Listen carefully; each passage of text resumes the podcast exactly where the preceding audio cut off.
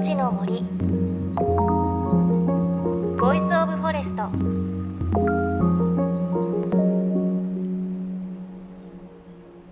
おはようございます。高橋真理恵です。さあそろそろ東京も桜の便りの時期となっています。えー、毎年恒例なんですが私はこの時期に母校で開催される桜祭りというのに参加します。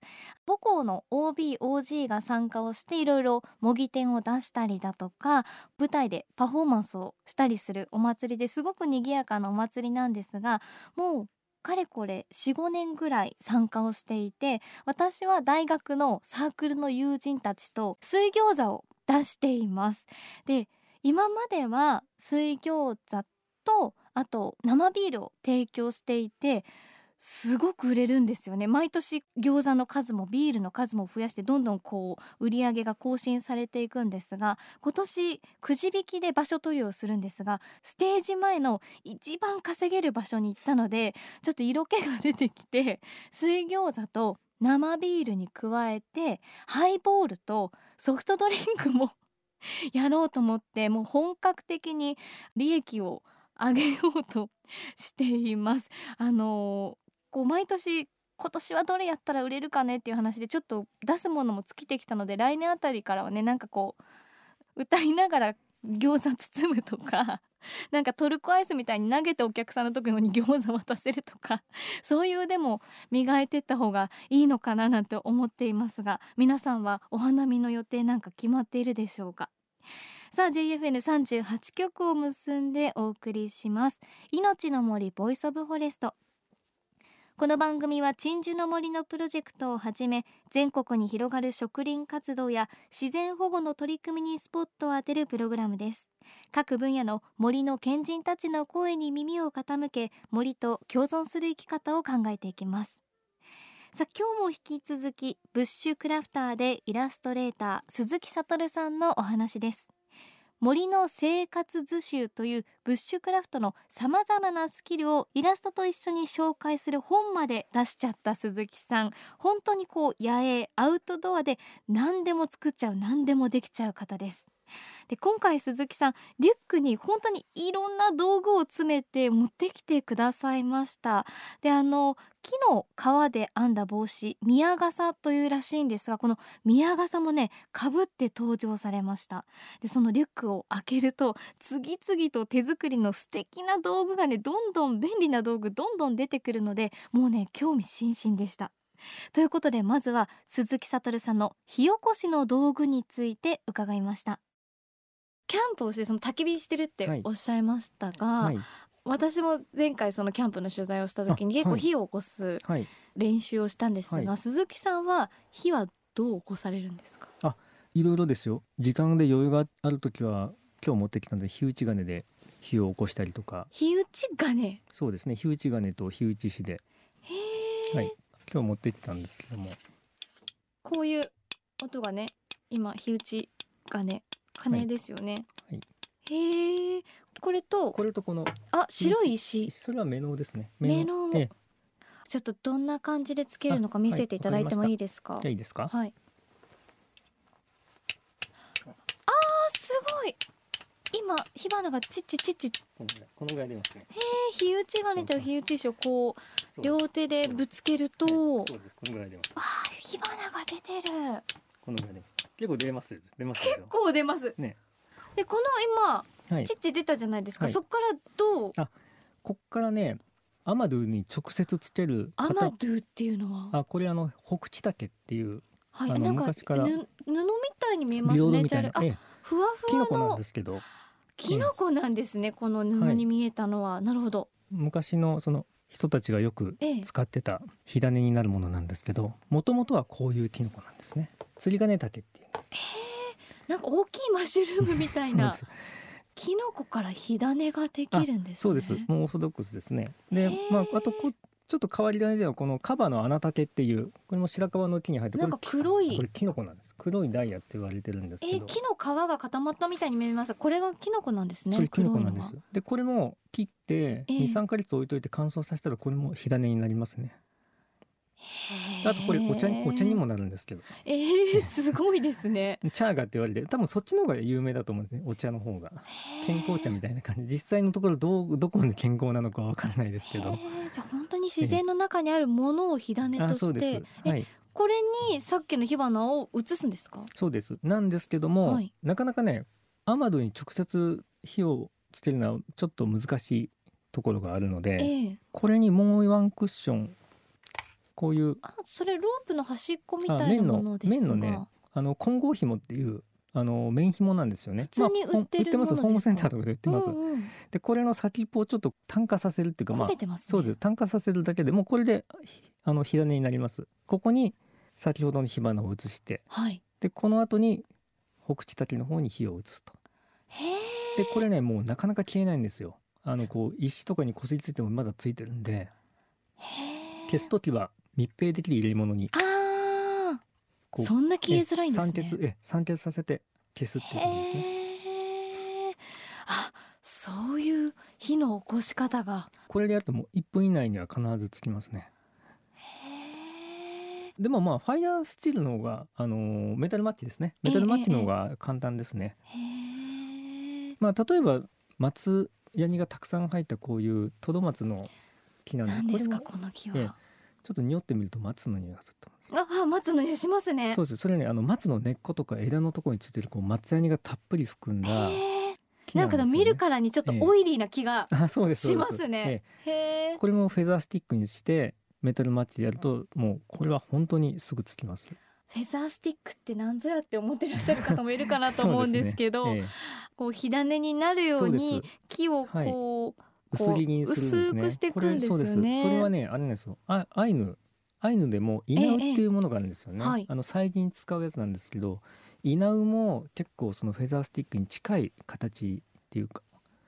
へえ、これが作るのがまた難しいんですけどすごく本に出てるフェザースティックはもう、はい、食べちゃいたくなるような 綺麗さでしたね鈴木さんのフェザースティックは。そうね。フェザースティック作るのが苦手な人も、はい、多分僕の本には一番あの作りやすい方法載ってるんで、えええ、それであれば誰でも簡単にフェザースティック作ります、ね、私もそれ読んだので、ちょっといち早く試したいなというふうに、ね、思ってますが、はい、まあお話しした通り 東京ではなかなか火を起こせないので簡単にカチカチとできないのがね、東京でもあの近くだと奥多摩とかねあっちの秩父の方とかも多分キャンプ場あるんで、そういうところにまあ焚き火台使えば僕いいと思うんですよね、えー、無理に直火しなくても。しなくても、えー、あの例えばいくら直火ができたいいっていうところでも自分がそこを汚したくないのであれば、うん、ガスストーブ使ったりとかガソリンストーブ使ったりとかアルコールマナー使っても僕はいいと思うんですよね。鈴木さんのその焚き火のルールとか、マナーってありますか？うん、それはやっぱりあのそこに来た時ともう同じぐらいかまたもっと綺麗になるように後片付けはちゃんとしていくっていうことですね。うん。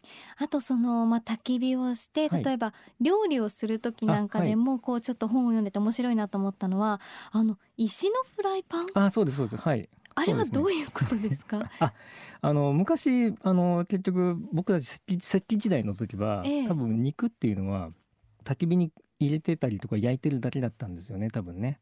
でそれであの食べるんですけどやっぱりこう焼きムラとか、うん、あとどうしてもうまく焼けなくて焦げちゃったりとかしたことってあるんですよね。え、でこの貴重な肉をどうにかして美味しくいつも食べれるようにしたいなと思った時に多分この焼き石が出てきたんですよね。焼き石、ええ、あの要するにあの石を焼いてそれをフライパン代わりにして肉を焼いて食べるっていう。ええ、で実際あの昔の古墳とか遺跡からも焦げた石が出てくるんですよね。へじゃあそれをこう今の私たちが実践をしようとすると、はい、石を焚き火の中で焼いて、はい、そうです。焼いてそうですね。はい。1個じゃなくて、ええ、まあ3つ4つぐらいこうローテーションでだいたいあのだんだん温度が落ちてくるんで落ちてきたら今度またそれを焚き火に戻して今度また新しいのをこう出してまたそれで焼くというじゅんぐりじゅんぐりとですね。じゃあフライパンを持っていかなくてもあそうです、ね、お料理ができるそうですね。美味しく焼けます。あ、美味しく石で焼くと美味しいですよ。えー、そうなんですね。えー、本当に。えー、そういう油もいりませんしね。あ、石だとくっついたりします？でも。あ、あの肉から油が出るので。ああ、えー、ど。そうですそうです。えー、ちょっと健康的でもあり。そうですね。えー、面面白い。であともう一つ、はい、まあナイフなどの道具を使って、うん、自然の中にあるもので必要なものを作るということで、はい、本の中では鈴木さんが作るものも紹介されているんですが本当にいろいろなもの、はい、私はもうあのスプーンとか、ナイフとかしかやったことなかったんですが、ハンガー漢字器パイプ、ね、指輪いろいろありますけれども、ね。はい、あの今日持ってきてくださってますがたくさんそ、ね,、のパイプ？あそうですね。この これは作れるっていうのはすごいですよね、うん、これはでもねいやそんなことないです。誰でもね簡単に作れますよ。これは。いわゆるあのタバコを吸うパイプですけれど、はい、まあお酢にはならないと思うんですけど、えーえー、まあこういうまず僕この木を見た時に枝とこの木を見た時にこの部分パイプになるんじゃないかなと思って。えこれってそのパイプの形を皆さん思い浮かべてもらえればいいんですけどあのタバコの草を入れるところがあってくねってなってこう 口で吸うところがついてるんですが。ま、Y 字の部分ですね、えー、枝の、えー、そこの、えー、Y 字で枝分かり。よく Y 字の枝っていうのはブッシュクラフトはよくいろんなものに使われるんですけど。はいはいはいはい。Y 字の枝の部分を使ってるんですね、はい、そうです。へえあじゃあこれ2本こうくっつけたとかじゃなくてそうです。はい。1本の木から作られるっていう。へえ。じゃあそれを見た時にこれはパイプになるなそうですね。はい。それもまあでもあのー、僕もこういうの参考するの例えばアイヌアイヌの方でもパイプってあるんですよね、はい、世界的にもそういうの。ただ彼らどういうふうに使ってやっぱり自然のものから移りの移りっていう木があるんですよ。中が空洞なんですよね、はい、でそれを利用してパイプ作ったりとか。ええいろいろあるんで僕もちょっとそういうのを多分インスピレーションを受けてこういうのを作ろうかなと。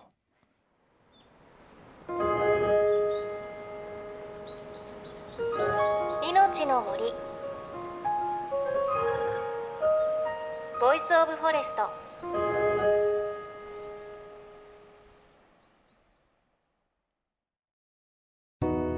JFN38 局では東日本大震災で被災した沿岸部や全国の震災による津波被害が予測される地域に津波から命を守る森の防潮堤を作る鎮守の森のプロジェクトを支援する募金を受け付けています。